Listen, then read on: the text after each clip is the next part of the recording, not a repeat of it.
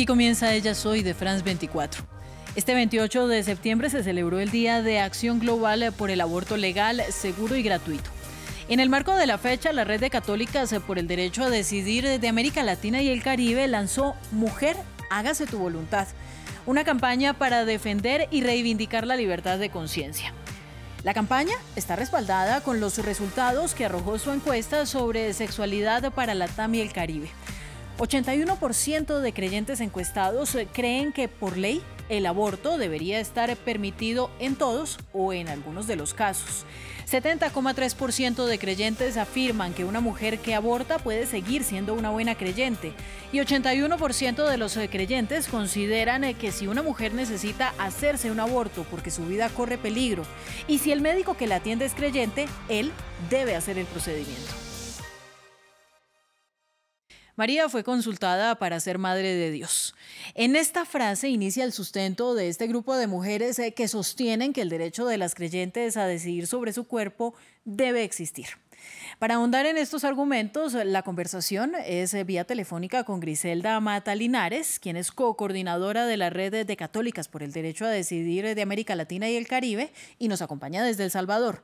Y también en videollamada se suma Paula Estensoro Belaochaga. Ella también es co-coordinadora de la Red de Católicas eh, por el Derecho a Decidir. Nos acompaña desde La Paz en Bolivia. Gracias a ambas por estar con nosotros eh, en Ellas Hoy y en France 24. Y vamos a comenzar con las preguntas. Eh, ¿En qué consiste la campaña Mujer, hágase tu voluntad? Y comienzo con eh, nuestra invitada desde El Salvador.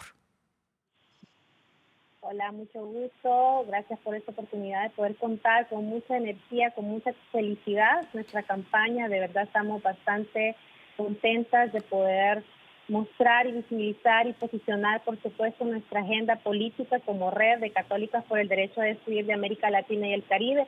Esta campaña en realidad es el propósito de tenerla es precisamente para contar ese recorrido que ha tenido la red por más de 34 años.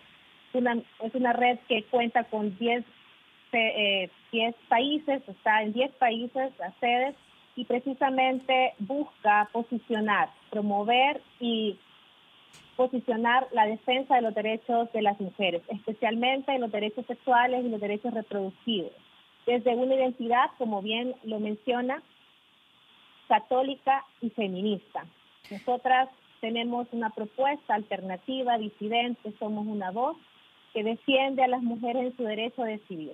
Muy bien, y sobre eso, sobre eso, Griselda, eh, quisiera darle espacio también a su compañera para que nos cuente, porque ustedes se catalogan, como usted bien lo dice, como una organización disidente. Y aquí quiero preguntarle a Paula eh, sobre, sobre esta opinión. ¿Usted cree, Paula, que cada vez más creyentes están a favor del aborto? ¿Por qué todavía sigue siendo un tema tan difícil de discutir al interior del cristianismo y de la Iglesia Católica, por ejemplo? Muchísimas gracias, Ángela. Un saludo. Y pues por supuesto que sí creemos que cada vez hay más personas creyentes que tienen desde sus necesidades, realidades y vivencias, eh, pues las capacidades de decidir sobre su cuerpo, su reproducción, su sexualidad, y que están más alejadas de los preceptos de las jerarquías y dogmas fundamentalistas que tienen desde una moral sexual impuesta las iglesias y en especial la iglesia católica. Eh, vemos que hay un alejamiento también de la, del dogma o de la doctrina católica de las realidades de las personas. Y las personas ejercitan su sexualidad de manera libre y decidida cada vez más. Eh, pero obviamente esto se debe a que históricamente también se han ido sujetando, ¿no es cierto?, las personas eh, a estos mitos, a estas dogmas y estas ideas que se tienen sobre la sexualidad, además absolutamente vinculadas solamente al tema reproductivo y dentro del tema reproductivo limitando a las mujeres a un rol eh, eh, como un destino de ser solamente madres y no tener otras posibilidades. Bueno, Paula, Entonces, y es que... Eh, no nos olvidemos que estamos en culturas donde realmente la presencia religiosa y esta fuerza de estas ideas, mitos y creencias, pues hacen eco también en lo social. Bueno, para allá iba, porque es que eh, muchas veces la religiosidad nos deja como sin salida a las mujeres, porque por un lado, em, sobre todo los sectores más conservadores de la iglesia condenan hoy en día muy fuertemente la utilización de anticonceptivos.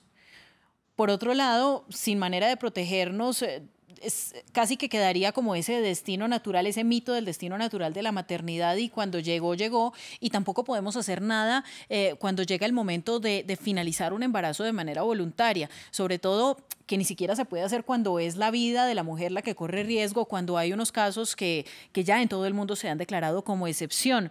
Em, alguien tiene que ceder aquí, ¿no? Sin embargo, el dogma de la Iglesia Católica no cambia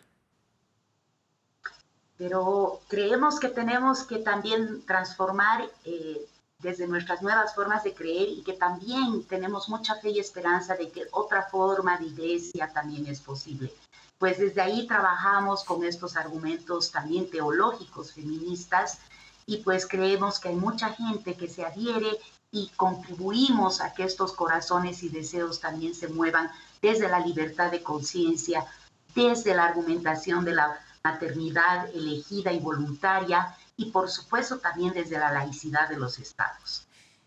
Y sin embargo, grupos como el de Católicas por el Derecho a Decidir son como una gota en un mar eh, lleno de creyentes eh, que defienden esta llamada postura provida cuando se habla del aborto, que es una discusión súper amplia en este momento en América Latina. Y quiero volver a Griselda, em, porque dentro de esta encuesta que uno puede visitar en Internet de Católicas por el Derecho a Decidir, eh, ustedes primero hacen una evaluación de las opiniones de las personas sobre los derechos sexuales y reproductivos, sobre a qué edades deberían empezar eh, todas las tareas de educación sexual y reproductiva, y luego empiezan a hablar de laicidad y de cómo una mujer no deja de ser buena según la respuesta de los encuestados o no deja de ser creyente por el hecho de haber eh, tenido un aborto o por el hecho eh, de haber decidido, por ejemplo, planificar.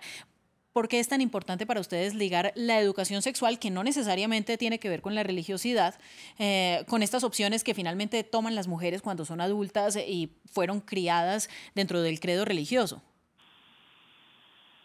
Sí, precisamente porque consideramos que las mujeres tienen el derecho a vivir su sexualidad plenamente libre de culpas, libre de miedos y por supuesto una sexualidad también informada.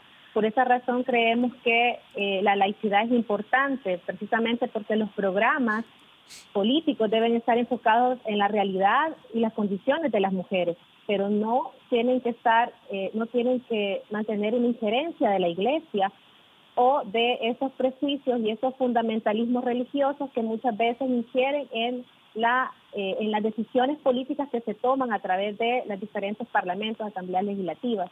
Nosotras creemos en que las mujeres tienen la capacidad de poder vivir su espiritualidad y poder tomar decisiones desde ese, desde ese amor y desde esa, eh, esa conciencia y eh, es, un, digamos, un pacto entre ellas y también sus diferentes creencias, ¿no? Y creemos que también no, no, es, no debería de, de darse o permitirse que siempre se condene a una maternidad forzada a las mujeres.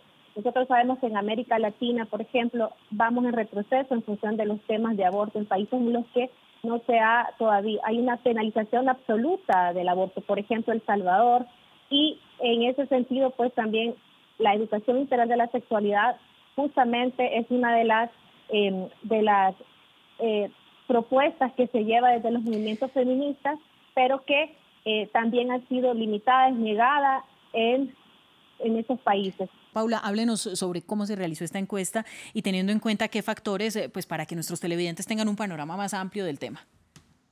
Claro que sí, con mucho gusto. Esta encuesta ha sido realizada en el 2021 eh, acompañadas de la casa encuestadora Ipsos con presencia en seis países de la región entre los que han estado Argentina, Bolivia, Colombia, eh, también ha estado Perú, Brasil y eh, México.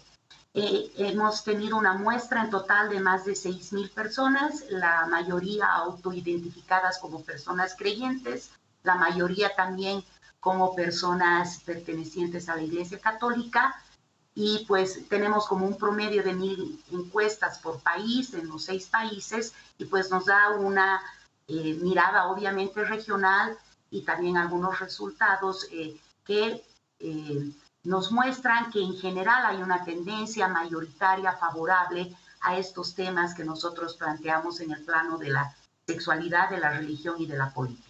Bien, pues entonces aquí el llamado al parecer es para que la que se actualice sea la iglesia. Ahora, justamente hablando de la iglesia, eh, quiero preguntarle, Paula, si ustedes han recibido alguna réplica de las autoridades eclesiales. ¿Cuál es la reacción que han recibido desde, desde la iglesia católica?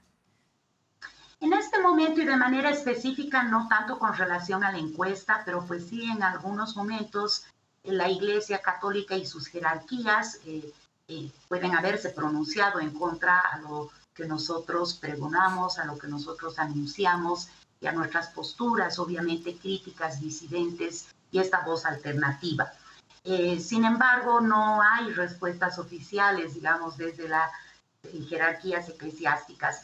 Sin embargo, también hay que entender que la Iglesia Católica es muy heterogénea, muy diversa y pues también dentro de ella hay muchos grupos de voces religiosas progresistas que en todo caso eh, también les parecen muy bien estos datos arrojados y los usan también como parte de muchos argumentos que buscan una transformación de estos patrones socioculturales, pero también de las transformaciones internas que debe haber dentro de la Iglesia Católica.